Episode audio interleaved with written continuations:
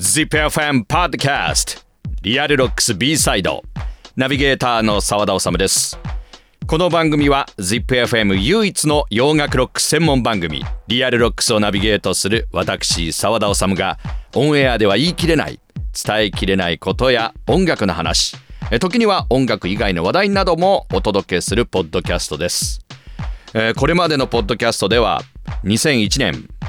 昨年のフジロックを1回目から4回にわたり特集しました、えー、そして現在はですね洋楽ロックアーティストの来日コンサートの歴史にスポットを当てて紹介しています、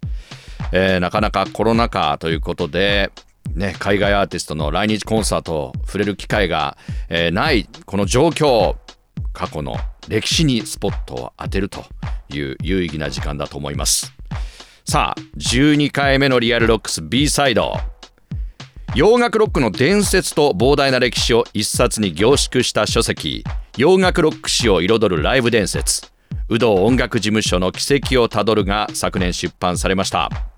数々の海外アーティストの来日公演を手掛けてきたウドー音楽事務所の副会長高橋達夫さんからいろいろなもう非常にレアなエピソードを伺っています。ちなみに高橋達夫さんがこれまで仕事をしてきたアーティストは？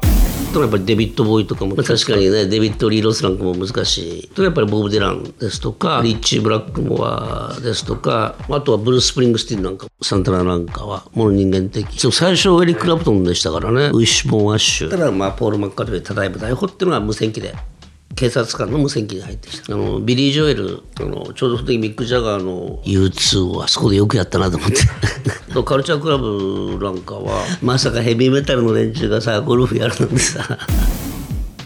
何度も言ってますが伝説のツアーマネージャーです。前回11回目のポッドキャストでは高橋さんと来日アーティストとのエピソードポール・マッカートニー編ということで1980年に起きたポール・マッカートニーが成田空港の税関で大麻を所持していたため逮捕された時のお話を伺いました。今回はその続きになります。様々な修羅場を経験している高橋さんだから語れる来日公演中止についてのお話を伺いました。早速本編に入りましょう。ZIPFM ポッドキャスト Real Rocks B サイド12回目です。だからポル・マカートの事件は大変でしたね。いくつか大変な事件ってのはあったんですけどね、あのもちろんポール・マカートニーの事件も大きかったけどやはり我々一番心配するのは天災ですよね。地震ですよね。地震とか、まあ、火事とかいろいろあるけど、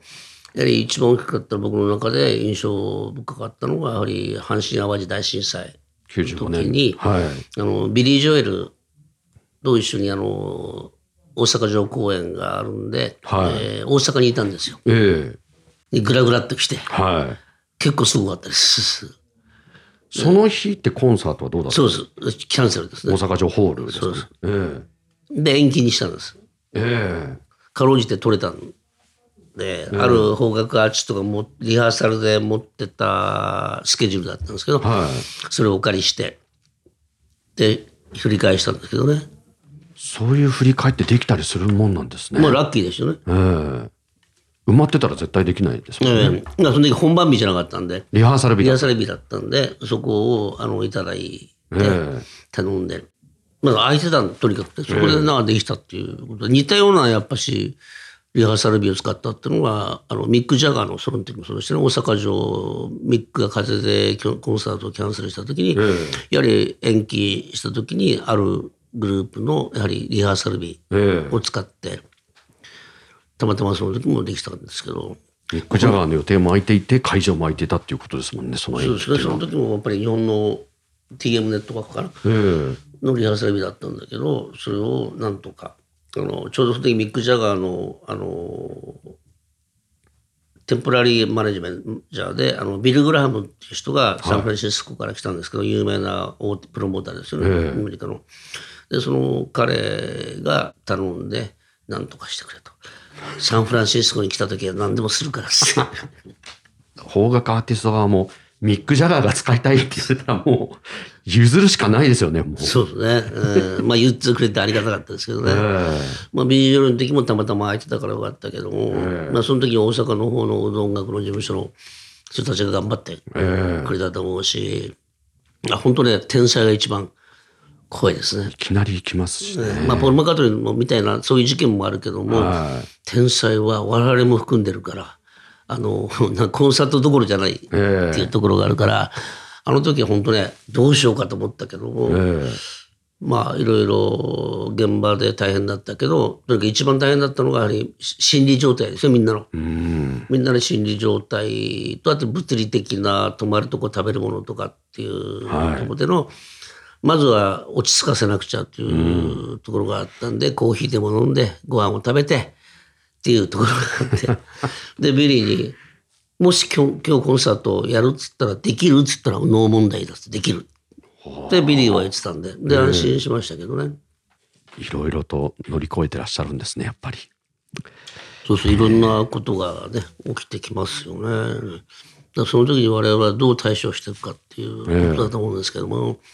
まあ一番はアーティストの安全はい。を考えなくちゃいけないっていうことで、だからそういう中ではまあ添乗員にいた時ところもあると思うし、まあショーマストゴーンっていうええとこですよね。お客さん待ってますからね。はい。そうです。今回はここまでとなります12回目の ZIPFM パードキャストリアルロックス B サイド次回もウドー音楽事務所副会長高橋達夫さんにお話伺います。次回は ZIP エリア愛知県で起こった超大物アーティストの爆笑エピソード登場します。ZIPFM ポッドキャスト Real Rocks B サイド次回もお楽しみに。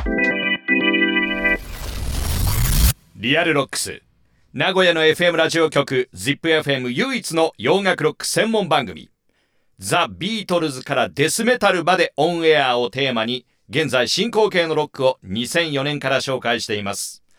毎週日曜深夜0時半から2時までの90分私澤田治がお届け。